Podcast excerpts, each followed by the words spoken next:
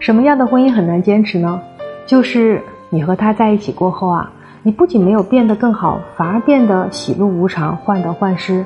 以前呢，你自信大方，生活阳光；现在啊，你变得敏感脆弱，生活过得一团糟。其实这样的生活啊，不叫婚姻，叫折磨；这样的日子也不叫搭伙，叫伤害。好的婚姻啊，是两个人彼此依赖却各自成长；而坏的婚姻呢，是你为了一个人，为了这个家，丢了生活，更丢了自己。